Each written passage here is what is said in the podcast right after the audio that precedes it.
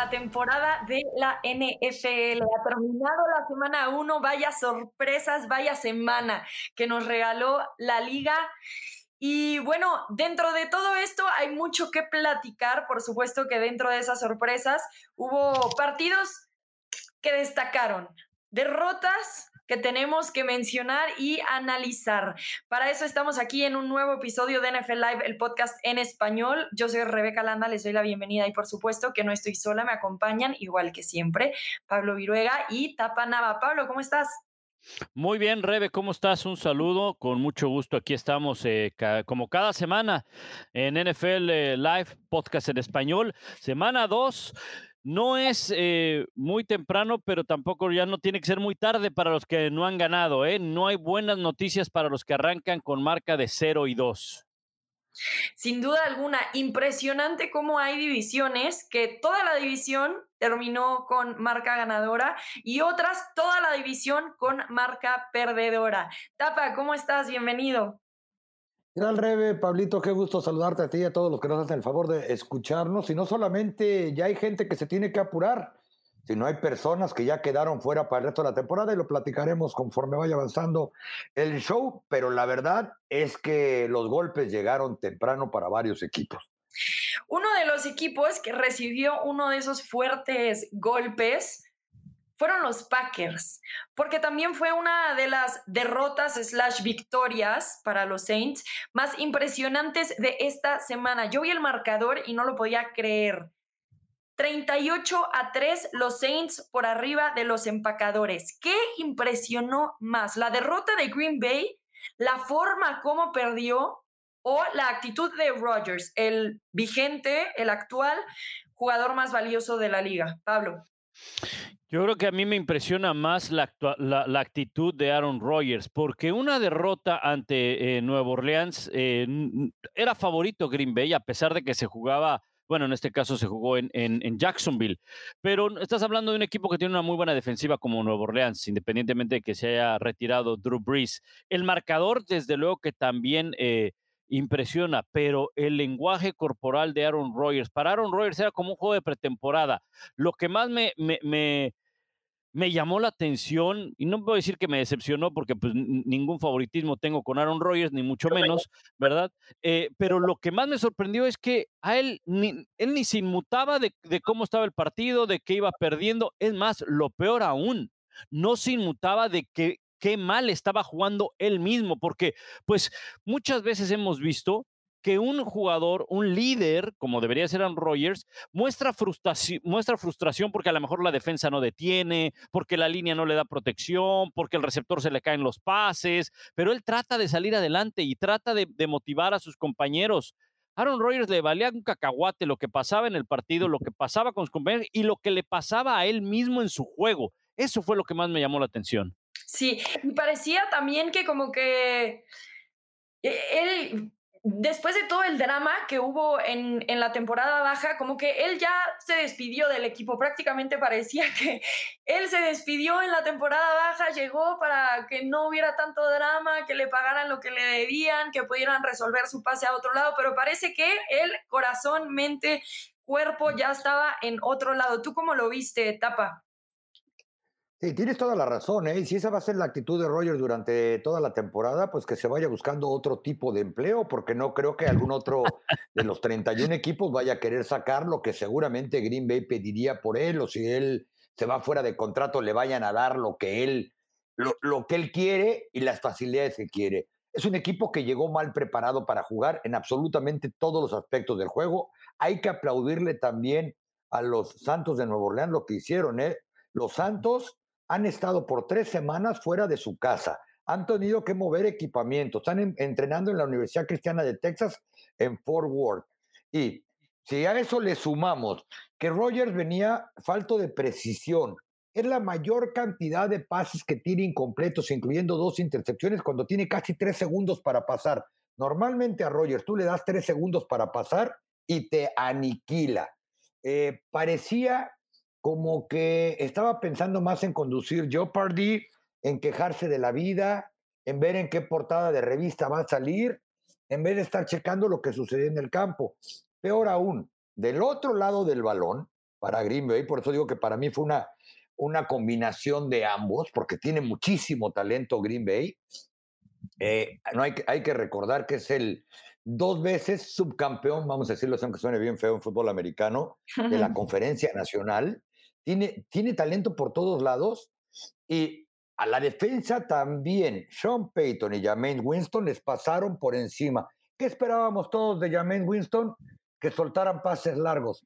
Bueno, este muchacho promedió poco más de siete yardas por pase. Cuando fue necesario, mostró que tiene brazo, tiró un cañonazo y simplemente le pasaron por arriba en todos los aspectos del juego a los Packers con una muy, pero muy mala actitud de Aaron Rodgers.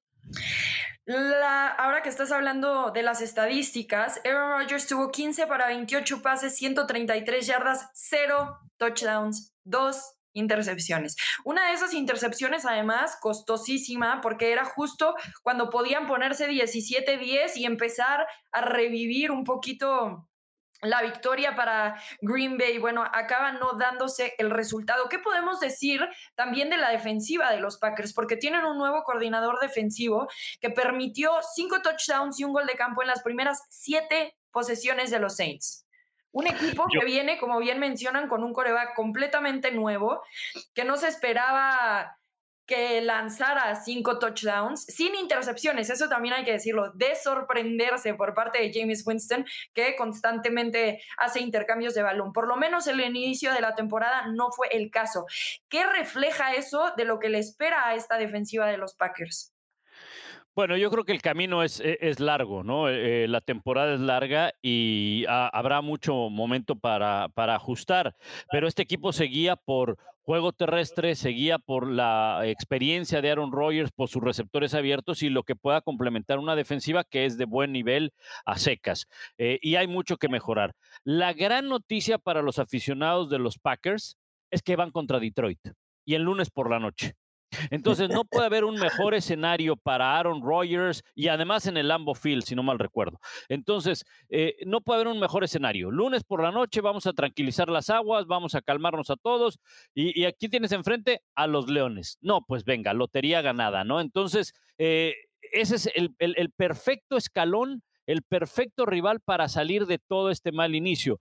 El problema está en que una victoria de esas puede ocultar muchas cosas que puedan estar sucediendo en un vestidor o que pueda haber inconformes. Las victorias pueden aplacar a todos, pero no acaban por desaparecer todos los problemas o errores que puede haber un equipo. ¿eh? Hay que recordar, Pablo, lo que decía el gran Bill Parcells, ¿no? Ganar cura todos los males en la NFL y te da tiempo para trabajar. Reitero, ¿no? Es un hecho que Nuevo Orleans llegó preparado para jugar jugó además a su estilo, es cuando los Packers yo creo que se tienen que preocupar por su nuevo coordinador defensivo. ¿Qué hacían con Drew Brees? Y todos culpábamos, o muchos culpaban, a que quizá ya Brees estaba siendo viejo, que no podía pasar el balón, que ya no la llegaba, como dicen en el, en el tochito callejero. Bueno, pues el mismo sistema utilizó con Jameis Winston. Eh, el promedio de yardas por pase de Winston fue el tercero más bajo de su carrera, siete yardas. Eh, le enseñó a cuidar el balón, fueron trabajando en un proceso. Aquí los tres mencionábamos desde el receso de temporada que Jameis Winston era el favorito para quedarse con el puesto porque su único problema en Tampa Bay eran las entregas de balón. Brice y Peyton durante un año le enseñaron a cuidar el balón en los aspectos y los detalles pequeños del juego y simplemente con eh, ese promedio de yardas y un, y un, porcentaje de completos porque aseguraban los balones del 70%, le pasó por encima sin ser espectacular en todo el ataque los Santos a Green Bay. Como dice Pablo, corriendo el balón, cuidando la pelota y, fijándose en no hacer esos pequeños errores. ¿Y qué podemos también decir, por ejemplo, de, a ver, Aaron Rodgers pidió que trajeran a todo este talento en la temporada baja. De todas maneras, él no se presentó, ¿no? Hasta que todo quedó resuelto. La historia hubiera sido muy diferente si se hubiera presentado Aaron Rodgers en la temporada baja o a la mera hora hubiera acabado siendo lo mismo porque los Saints hicieron un gran trabajo, los Packers podemos decir que salieron con poco ritmo o que más bien fue un mal partido y nada más y no debemos enfocarnos tanto en eso? Yo creo que un mal partido lo puede tener cualquier equipo y en un mal partido te puede ir muy mal. No olvidemos el año pasado cuando Green Bay enfrentó a Tampa Bay, le fue muy mal, muy mal en, el, temporada regular me refiero, le fue muy mal a, Green Bay. Yo creo que un mal partido le puede, ir, eh, le puede ocurrir a cualquiera. El tema, y vuelvo a, esto, es la actitud de, Aaron Rodgers. De la mano va también pues la falta de ritmo de la mano va también quizá muchas cosas que no sabemos que puedan ocurrir en el vestidor, no sé si hay una muy buena comunicación, no sé si todos estén contentos, no sé si todos estén contentos de que haya regresado Aaron Rodgers o que haya regresado, eso no quiere decir que estén contentos. Entonces, eh, yo creo que hay muchas cosas que no se pudieron trabajar cuando él estuvo ausente en esos minicamps, llegó a la pretemporada, acabó siendo una distracción Aaron Rodgers porque no se habló durante toda la pretemporada de la situación de Aaron Rodgers, de que si se iba o no. Es más, todavía una última declaración antes de la primera jornada de temporada regular, ya habiendo pasado toda la pretemporada, pues dejó entrever que no le desagradaría ser el conductor de Jeopardy, ¿no? O sea, eh, entonces, yo creo que cuando tu coreback no está enfocado, cuando tu líder no está enfocado, pues entonces empieza a haber ciertas fracturas que acaban por afectar en todos los aspectos a un equipo. Bueno, pues los empacadores tienen que enfrentarse a una temporada que inicia 0 y 1, algo que no les había sucedido en las últimas seis temporadas. Los Packers iban a acumular su séptima victoria consecutiva en inicios. Ahora, como bien decía Pablo, se van a enfrentar a los Lions. Dime, Tapa. No, y hablando también, complementando lo que tú decías de que le trajeron gente, pues dicen que no es lo mismo los tres mosqueteros que 20 años después, ¿no? La principal adquisición del lado ofensivo fue Randall Cobb. Randall Cobb ha dado pena desde el último año que estuvo en Green Bay, no es que esto sea casual. El, fin de semana pasado completó para 32 yardas. El año en que ya no lo quisieron firmar como agente libre porque se le acababa el contrato, tuvo 383 yardas. En Dallas, a pesar de que era el único receptor que estaba sano, no lo quisieron firmar por una temporada más después de que tuvo 800. Y con Houston, 441. Eso ya no es casualidad, eso, eso es un patrón. Y yo coincido en que ese vestidor se va a comenzar a fracturar más si es que no lo está ya, si Aaron Rodgers no empieza a jugar como Aaron Rodgers pronto, porque muchas cosas de las que sucedieron en el receso de temporada y que afectaron el empleo de otras personas se vieron reflejadas el domingo pasado. Estaba leyendo algunas notas durante la semana y lo comparaban esto de Aaron Rodgers al último baile de Michael Jordan con los Bulls, ¿no? Y como si todos estaban despidiendo y ya iban por el campeonato porque habían estado tan cerca. Y bueno, parece que ese baile no va a ser tan lindo como aquella vez el de los Bulls. Por lo menos no va a ser tan fácil, ¿eh? No. por, lo menos. bueno, que la adversidad siempre es parte de esas grandes historias. Puede ser que este inicio sea solamente eso, pero por lo pronto no parece que este vaya a ser un lindo último baile para Aaron Rodgers. Y a ver si alguien quiere sacar a, a la dama del baile otra vez, ¿no? A Aaron Rodgers, a ver si alguien después de que acabe este baile lo quieren invitar a otra fiesta y sacarlo a bailar. Eh, lo hemos dicho durante todo el año, ¿no? Échate ese trompito a la uña. Por lo pronto, en el primer baile ya se les cayó la quinceañera de la silla cuando la quisieron levantar, ¿no? Oigan, bueno, esta sin duda fue una victoria impresionante para los Saints. Eh, además de los Saints, ¿qué otro equipo les impresionó que salió con victoria, que tal vez no se esperaba y que no nada más salió con victoria, ah, bueno, fue un churro, o bueno, salió con victoria tipo los Texans, sino un equipo que salió con victoria, pero que además puede pelear por la postemporada? Mira, yo me, voy a enfocar eh, en Arizona. Muchos, y yo sé que hay muchos seguidores de los Raiders y dijeron los Raiders, lo voy a terminar con esto.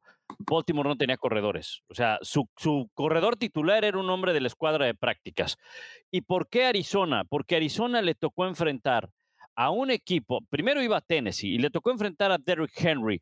Venían con Julio Jones, con AJ Brown, el otro receptor, Tannehill. Sí, Tennessee tenía problemas en la defensiva y los tiene desde el año pasado, pero la forma como gana Arizona la gana de un lado del balón donde había grandes incógnitas, donde había sido uno de los principales problemas en los últimos años, o al menos en los años recientes, la defensiva.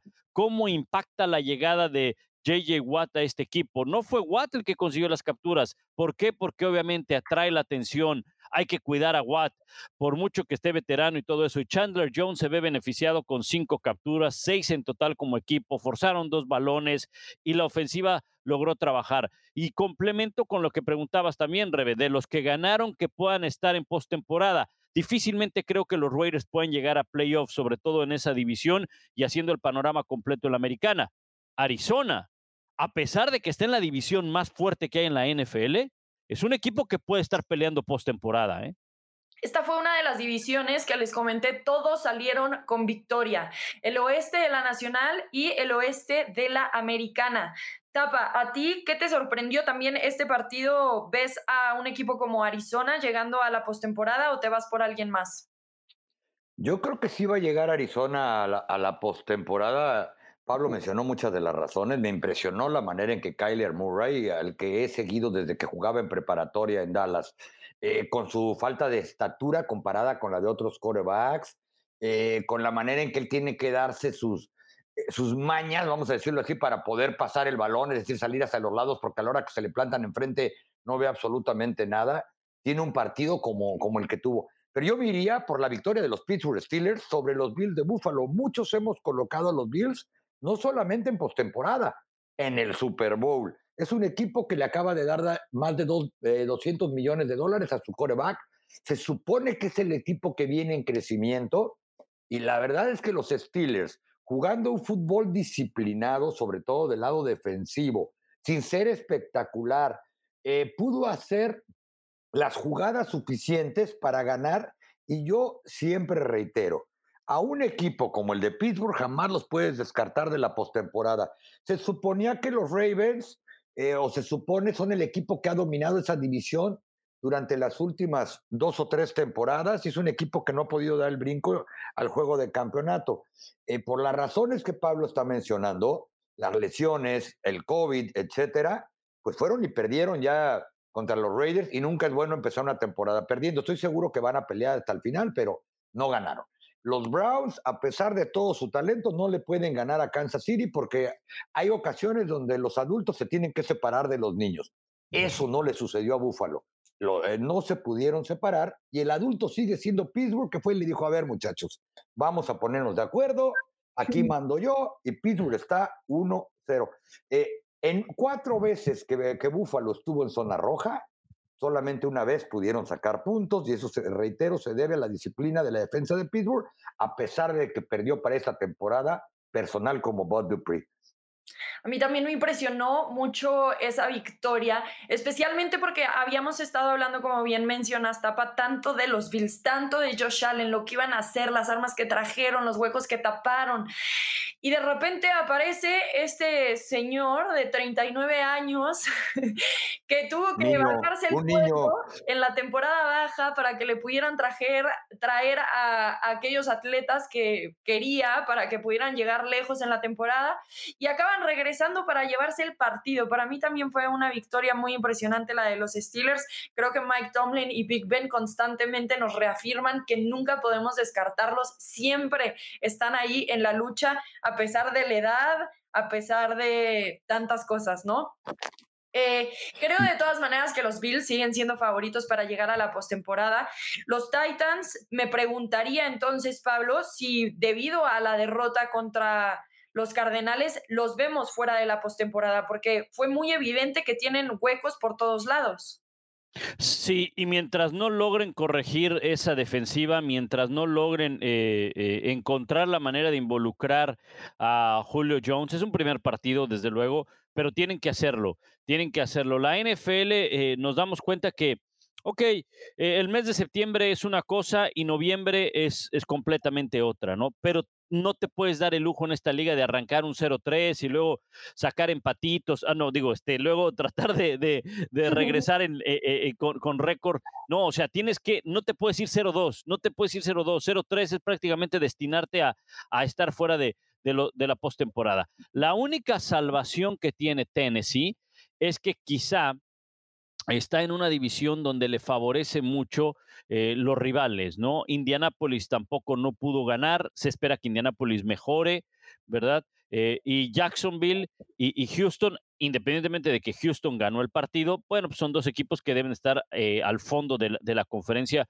al final de la campaña. Y eso le, va a favorecer a Tennessee. El tema es que que o sea, no vas a descansar la primera semana de la postemporada, te va a tocar un equipo fuerte, así que traten de, eh, lo mejor es tratar de ubicarse en los primeros sitios, pero yo sí creo que Tennessee va a levantar y va a recuperarse, ¿no? Es poco probable, muchachos, perdón, que Derrick Henry quede con las yardas que quedó, que Julio Jones quede como está, AJ Brown. Es decir, la defensa ya sabemos que está en un proceso de renovación en Tennessee, pero yo creo que la gran sorpresa fue el, el plan de juego con el que llegó Arizona, donde a los tres monstruos los frenó en menos de 100 yardas. A veces dices, bueno, vamos a dejar que tal jugador esté en su parámetro, pero que los demás no te ganen el partido. Ahora detuvieron a toda esa tripleta de jugadores, yo siempre lo he dicho, que tienen cuerpos de alas defensivas y juegan de, en el backfield, ¿no? Receptores y, y corredores.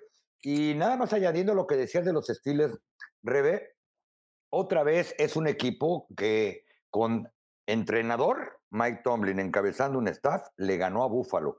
¿Qué esperas de los Steelers normalmente? Que te manden el blitz, la presión, los disparos por todos lados del campo. ¿Qué hicieron? Ahora se fueron a cubrir el pase. Solamente presionaron una vez, mandaron el blitz los Steelers en 55 pases que lanzó Josh Allen. Tenían a la gente atrás, fueron disciplinados en la línea de scrimmage también para que él no les corriera y les ganaron el partido.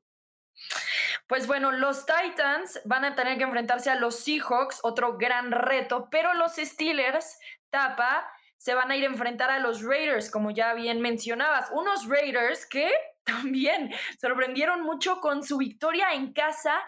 Eh, ese tiempo extra, vaya qué locura. Contra unos Ravens que estuvieron arriba la mayoría del partido, pero encontraron la forma de regresar los Raiders, forzar esto a tiempo extra y después quedarse con la victoria por primera vez en casa en su nuevo estadio en frente de sus aficionados.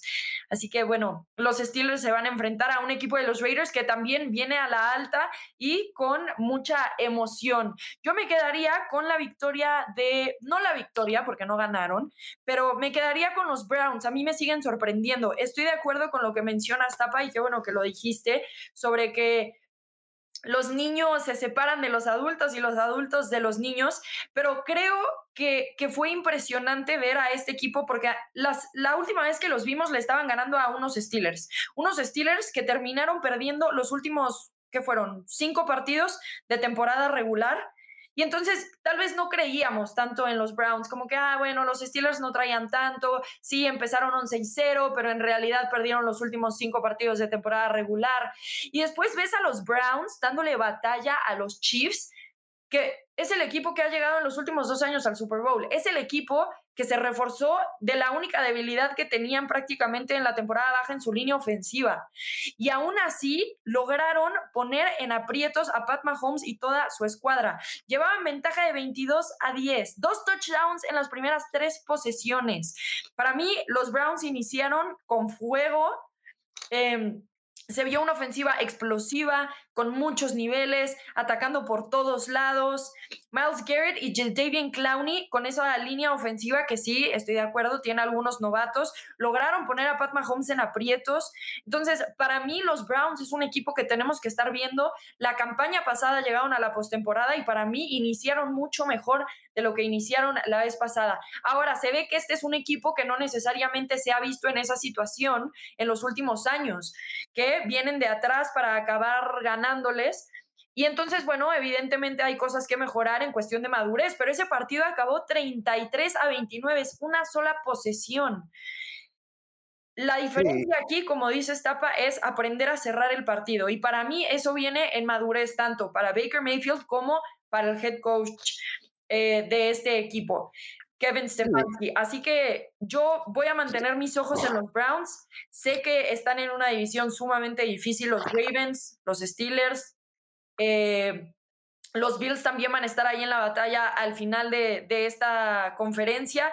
Pero bueno, los Browns, giro de 180 grados a diferencia de lo que veíamos hace 3, 4 años. Sí, sabes que tú lo acabas de decir claramente. Este equipo perdió eh, contra el que casi siempre le gana a todos. O sea, tres juegos de campeonato consecutivos y dos Super Bowls no son casualidad. Eh, Kansas City trae una línea ofensiva renovada porque se dieron cuenta que necesitaban agregarle profundidad y con protección o algo mejor que lo que mostraron en el Super Bowl, pues Pat Mahomes mostró que sigue siendo el mejor jugador de la liga. Pero es un hecho, ¿eh? los Browns van a pelear hasta el final. Tú lo mencionaste cuando ves a Miles Garrett y a Badon Clowney como alas defensivas, uno de cada lado. Luego ves en la parte de atrás a Denzel Ward, que a muchos se nos olvida que fue una, un jugador de primera ronda hace cuatro años, eh, y Greg Newsom del otro lado, pues prácticamente se escoge tu veneno, ¿no? Eh, creo que la única mala noticia, pero pues supongo que ya se están acostumbrando a jugar sin él, pues es que Del Beckham Jr. está en la lista de lastimados una vez más. Pero cuando ves el backfield, Nick Chubb y Karim Hunt, de todos lados del, del, del, juego, tú puedes observar que tienen un roster cargado de talento. Creo que es un equipo bien dirigido y estoy completamente de acuerdo contigo. Este equipo, si, si aprende a cerrar partidos contra los pesos completos, va a dar mucho, mucho de qué hablar a lo largo del año. Yo creo que va, va en ese proceso, ¿no? Va, eh, de acuerdo, eh, eh, el, partido pues se les escapa de las manos, estás ante un equipo que es considerado una vez más el favorito para llegar o para ganar el Super Bowl, que es Kansas City, y le falta, le faltó eso, eso a Cleveland, pero yo creo que es ese proceso que hemos visto en algunos otros equipos, quizá en este mismo, en, en los Chiefs también los vimos hace un par de años, que recordarán, ganaron, llegaron a la postemporada y quedaban, y quedaban eliminados, ¿no? Es, es ese proceso donde todos van madurando, ¿no? Y ya no me digas de Odell Beckham Jr., que lo tengo en mi fantasy y, estoy a punto de, de, aplicarle el waiver. Qué error. Hace dos años que no juega. Historial de lesiones, Pablo, empezando por ahí. Este, sí, no sé por qué. ¿Sabes qué? Creo que fue una de las ligas después de las tantas que en las que me metí, que le dije a mi hijo, ¿quieres hacer un fantasy? Me dijo, sí. Me dice, ok, dale, ahí está, va a empezar el draft en cinco minutos. No vale culpar a, Luis Pablo, ¿eh? Yo sí le voy a decir, no, no. Me dijo, papi, agarré a Del Beckham Jr. Le dije, muy bien, mi hijo, viene en buena forma. Y me dije, sí, le digo, sí.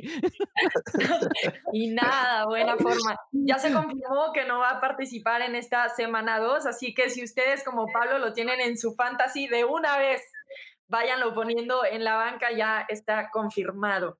Muy bien, bueno, vamos a hablar entonces de los partidos de la semana 2. Ahora son 16 partidos, no podemos hablar de cada uno de ellos, pero Tapa, ¿cuál es el que tú tienes marcado en tu calendario, el que por nada del mundo te vas a perder y por qué? Dallas Cowboys contra Los Ángeles Chargers. ¿Por qué? Yo creo que los Chargers son un equipo subestimado, un equipo de playoffs, un equipo que mostró que le puede mover el balón de norte a sur y de sur a norte, a la que se supone es la mejor línea frontal que hay en toda la NFL, que es la de Washington Football Team, un equipo que el año pasado compitió hasta donde pudo, con eh, que fue con defensa, que los siete partidos que ganaron los, los ganaron de ese lado del balón, pero cuando tú ves a Justin Herbert salir, pasar las 300 yardas contra esa defensa, te das cuenta que no fue casualidad que sea el novato del año ofensivo. Cuando ves a Mike Williams sano junto a Keenan Allen, dices, ¿cuál es el equipo que va a venir a ponerles dos esquineros, quizá un nickel, para, para frenarlos? Pueden correr el balón. Y si además tú los ves frente a los Cowboys, que cierto mostraron mejora, contra Tampa Bay, compitieron hasta el final. Eh, muchas de las cosas buenas que se hablaron de esa renovada defensa y sobre todo con el sorprendente Dak Prescott, habrá que verlos contra un equipo que yo consideraba que era más o menos de la estatura de sus vidas, es decir, un equipo con el que podían competir bien. Ahora, Dak Prescott no sé si va a poder tener otro día de 400 yardas para mantener ese equipo vivo. Eh, los Cowboys van a tener que correr el balón porque ya el coordinador ofensivo que Moore no puede tener a Ezequiel Elliott bloqueando disparos o ayudándole a un guardia jugada tras jugada tras jugada, ¿no? 11 acarreos tuvo Zeke. ¿Por qué? Porque tuvo que estar bloqueando. ayer nos decía Ezequiel, ando más adolorido que cuando me dan 35 balones, porque parte de mi trabajo, dice, y me jacto de ser un corredor completo, es ir a bloquear Dice, pero eso, porque a un reportero se le ocurrió decir, debes de estar fresco, ¿no? Nada más te dieron 11 balones. Y le dijo, bueno, yo creo que no viste el partido, ¿no? Porque tuve que eh, golpear más que cuando me dan el balón para, para correr. Pero para colmo, sus dos alas defensivas no van a estar. Randy Gregory de un lado y del otro lado ayer se fracturó un pie de Marcus Lawrence. Entonces no sé qué va a pasar cuando no puedan presionar, que de por sí por eso les ganó Tom Brady, porque no le metieron presión. Brady se tomaba un café antes de soltar el balón. Entonces no sé qué va a pasar con Justin Herbert, que de él sí estoy casi convencido que es un coreback de época. Mike Williams salió esta semana, le preguntaron que qué esperaba él del partido justamente contra los Cowboys y dijo, pues parece que los receptores de Tampa Bay disfrutaron mucho ese partido. Y creo que por ahí va la cosa, ¿no? Tapa, ya lo mencionabas, Mike Williams, Keenan Allen, ¿Tienen entonces los Cowboys suficiente gente para cubrirlos a ambos? Si no, se van a enfocar en Keenan Allen, tienen grandes receptores, Justin Herbert está sorprendiendo. Ese partido va a ser el domingo a las 3.25 de la tarde, no se lo pierdan. Eh, Pablo, ¿tú con quién te vas este fin de semana? Mira, yo me quedo con el duelo que tendremos en domingo por la noche. Baltimore que estará enfrentando al equipo de Kansas City. Eh, obviamente, pues son dos equipos que están eh, candidateados a, ganar sus divisiones, estar eh, lejos en la postemporada, ¿verdad? Pero hay algunos datos que me llaman la atención. Por ejemplo, Patrick Mahomes. Patrick Mahomes tiene una marca perfecta contra Baltimore. Además está 11 ganados, 0 perdidos en el mes de septiembre. Eh, le viene bien el mes patrio. Debe tener alguna raíz mexicana, yo creo, eh, Patrick Mahomes. ¿no? Eh, luego, 35 pases de anotación, 0 intercepciones en estos partidos. O sea, no solamente va invicto, no lanza intercepciones Patrick Mahomes. Ojo, está 8 y 0 en su carrera, incluido postemporada contra los equipos de la división norte de la americana en realidad son dos los que han eh, eh, puesto oposición, Baltimore, los Steelers, ahora recientemente Cleveland, ¿no? Pero 3 a 0 contra los eh, contra los Ravens. Su promedio es de casi 350 yardas por partido y el rating es de 126 puntos en esos ocho encuentros que tiene contra los rivales de la división norte. Es decir, cada año le reparte calendarios, llaveros, eh, van fotos autografiadas y canastas navideñas. Canastas navideñas y todo, pavo para, eh, para Thanksgiving y todo. Los tiene de, de clientes. ¿no? Ahora, pero Lamar Jackson, fíjate este dato, ¿eh? Tiene seis ganados, un perdido cuando enfrenta a un coreback que en algún momento haya sido MVP. Aquí viene la parte triste y la parte que odia a todo mundo, especialmente si no te cae bien Tom Brady. No es el que tiene el récord, porque Tom Brady tiene el récord de más victorias sobre un MVP, 5-0, todas ellas contra Matt Ryan. Por 38 años, así no se vale. También, también, sí, exactamente, de, acuerdo. No, me llama la atención ese, ese duelo porque creo que eh, eh, vamos a ver precisamente un muy buen duelo en la línea. La línea ofensiva de Kansas City va a tener que detener a la defensiva de Baltimore. La defensiva de Baltimore tuvo muy, buenos, eh, muy buenas actuaciones en el partido de lunes por la noche. Desafortunadamente en la última serie ofensiva permiten con 34 segundos que les avancen y les conecten un gol de campo. Y pierden por una acción donde el Humphrey choca con un defensivo, se separa el receptor de los Raiders y acaban anotando en una muy buena victoria de, de los Raiders. Y para Baltimore, Ojo, eh, para Baltimore eh, tienen que recuperar el juego terrestre con sus corredores. Se espera que Le'Veon Bell, que la Tavis Murray ya estén más involucrados eh, en, la ofensiva. Fue Tyson, Tyson Williams, Tyson Williams, el corredor oh. titular, un hombre, un hombre que estaba en la escuadra de prácticas. Ajá, a la Tavis Murray lo firmaron el viernes. Afortunadamente jugó el, lunes por la noche, si no, ni el casco le queda, yo creo. Entonces, eh, entonces, pues imagínate sin corredores, la verdad es, es difícil, pero me voy a enfocar e, en, en, ese juego y mira, con esto cierro, Rebe, porque Baltimore está involucrado con otros dos equipos que podrían arrancar 0-2, Green Bay y Buffalo, dentro de los candidatos, obviamente, ¿verdad? Bueno, aquel equipo que arranca 0-2 tiene 11% de llegar a la postemporada, 11% de probabilidades de alcanzar la postemporada y tan solo el 5% de probabilidades de ganar su división y de ganar el Super Bowl, el 1.2% de probabilidades. Solamente 3 de 258 equipos han podido ganar el Super Bowl después de iniciar cero ganados, dos perdidos. Wow. Pues bueno, tendremos los ojos en ese partido. Yo también lo tenía marcado como mi Sunday Night Football para no perderme, porque ver a estos dos corebacks va a ser especial. Ya sabemos, como bien mencionabas, Pablo, que el récord lo tiene como favorito Pat Mahomes y los Chiefs. Pero después de la derrota de la semana pasada contra los Raiders, yo creo que los Ravens van a estar buscando desesperadamente esa victoria. Si, como bien dices, quieren que los números los favorezcan para llegar hasta el Super Bowl. Miren, este no es un partido el cual yo diría se tiene que ver sí o sí. Digo, espero que lo vean sí o sí, de todas maneras. Pero el jueves por la noche juegan los Giants contra Washington. Ahora, Washington, recordemos, se quedaron sin Ryan Fitzpatrick por una lesión en la cadera.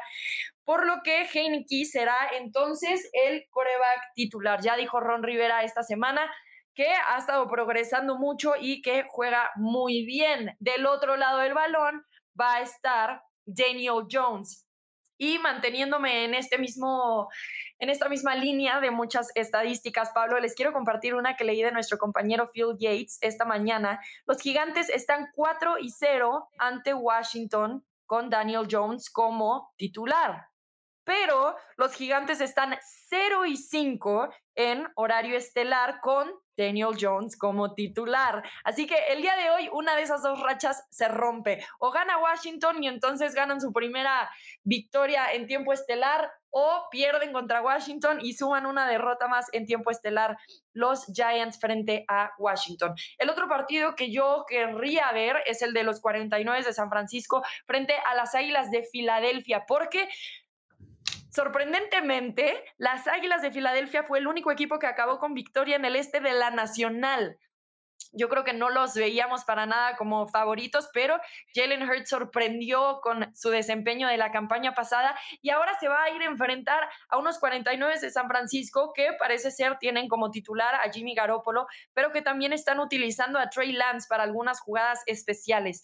Esa mezcla de corebacks a mí me llama muchísimo la atención. Va a ser importante la victoria para cualquiera de los dos jugadores, simplemente porque las Águilas de Filadelfia pueden generar más separación y sin duda alguna para los 49 que están en una de las divisiones más difíciles del fútbol americano. Así que tampoco se pierdan ese partido. Ese es el domingo también a las 12 del día. Entonces ya tenemos el partido de los Vaqueros de Dallas que se enfrentan a los Chargers. Nosotros les recomendamos ese.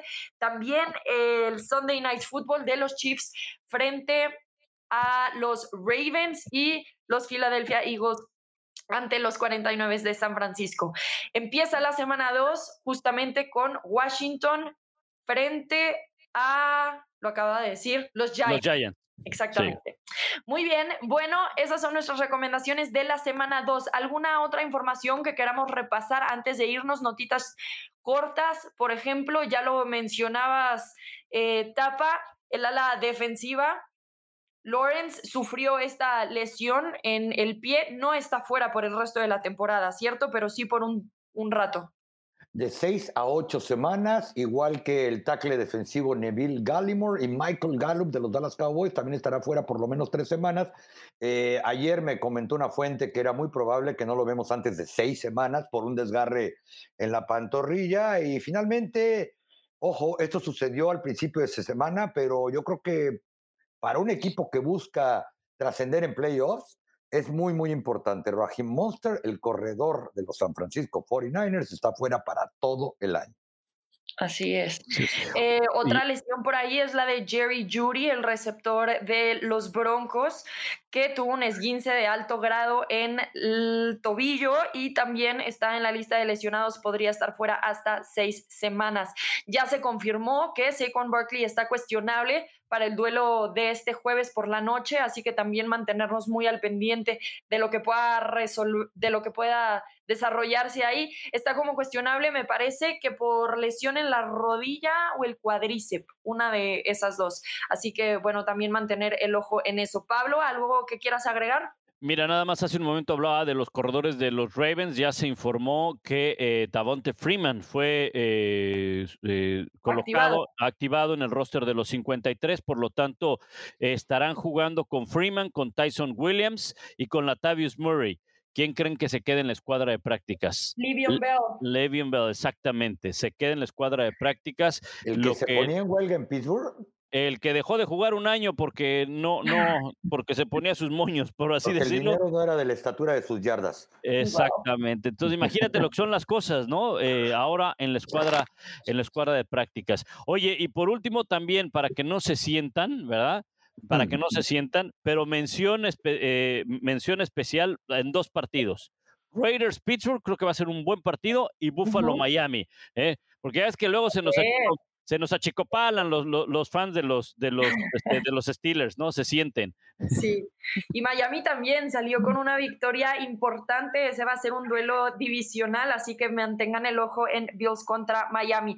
Otra lesión de la semana, y este, ay, me parece tan irónico. Marcus Mariota quiere ser el titular de los Raiders, lo utilizaron para una jugada ante los Ravens y acabó lesionado, así que va a estar fuera por múltiples semanas. He can't catch a break. No ha conseguido su oportunidad Marcos Mariota y ahora las cosas parecen peor para él. Así que estará fuera por una lesión en el cuádriceps por varias semanas. Ah, fíjate. Eh, otro partido, tal vez que no debamos de perdernos nada más por el pequeño morbo, es el de Texans contra los Browns, simplemente porque Tyler Taylor regresa a Cleveland. Esta semana Baker Mayfield dijo que mucha gente desvalora a Tyler, a Tyler Taylor más de lo que deberían, que es un buen coreback. Veamos si pueden entonces construir algo. Los Texans tal vez no son tan malos como esperábamos esta temporada baja. Rebe, te refieres a los invictos Texans, ¿verdad? Bueno, vamos en, un partido de temporada nada más. Oye, y una notita rápida, este, yo creo que ya acabó la carrera de Gerald McCoy. Ayer John Gruden de los Raiders anunció que estaba fuera para el resto de la temporada por una lesión de rodilla. Hay que recordar, hace un año el jugador seis veces llamado al Pro Bowl, uno de los mejores linieros defensivos de su tiempo, un tackle defensivo muy, muy rápido, se lastimó el tendón de Aquiles en el primer entrenamiento equipados de los Dallas Cowboys que tuvieron que pagarle una millonada por verlo ir tristemente al hospital. Dos años seguidos ya a su edad, quedar fuera después de prácticamente no jugar todo el año. Pues yo creo que habrá que ponerse de pie, aplaudirle y decirle adiós. Sí, yo creo que ya, es más, cualquier equipo diría y se preguntaría si deberían de firmarlo. ¿Se vuelve agente libre después de esto? ¿Tapa? Sí, nada más firmó por una temporada con los Raiders. Y reitero, yo creo que él mismo sabe que, que ya su carrera terminó. No me quiero imaginar lo que es rehabilitar un año el tendón de Aquiles, que generalmente para jugadores veteranos en la NFL ha terminado con carreras, regresar y ahora tener que rehabilitar una lesión de ligamentos cruzados. Sí, yo cuando vi que lo llevaron en el carrito dije, wow, me sorprendió mucho como su eh, lenguaje corporal. Ni siquiera se veía como muy triste, más bien como ya derrotado en el sentido de que, bueno, ya, ¿qué vamos a hacerle ya? Pues ya. Más como así. Puede ser que esté mal interpretando, pero suele suceder si después de tantas lesiones sigues en esa misma racha, como que ya es difícil enfrentar con buena cara las lesiones, sin duda alguna. Le deseamos pronta recuperación de todas maneras. Eh, bueno, pues muchísimas gracias por acompañarnos en este nuevo episodio de NFL Live, el podcast en español de cara a la semana 2 de la NFL. Esperemos que sea tan emocionante como la semana 1. Tapa, muchísimas gracias. Al contrario, un gusto saludarlos y a toda la gente. No se pierda, ponga ahí los recordatorios NFL Live de podcast en español. Pablito, muchísimas gracias. Igual, Rebe, un abrazo, un abrazo tapa y estaremos aquí pendientes la próxima semana a ver qué nos deja esta semana 2 de la, de la NFL y sigan eh, toda la cobertura que tiene ESPN de la NFL en todas las plataformas. Así es, porque ya estamos en ESPN normal en su televisor, ya estamos en ESPN Play, estamos en Star Plus, estamos en su proveedor de podcast favorito, estamos atacando todas las plataformas para estar cada vez más cerca de ustedes. Muchísimas gracias, Tapa, muchísimas gracias, Pablo. Yo soy Rebeca Landa. Gracias a ustedes por acompañarnos en este nuevo episodio de NFL Live, el podcast en español. Nos escuchamos. Hasta la próxima.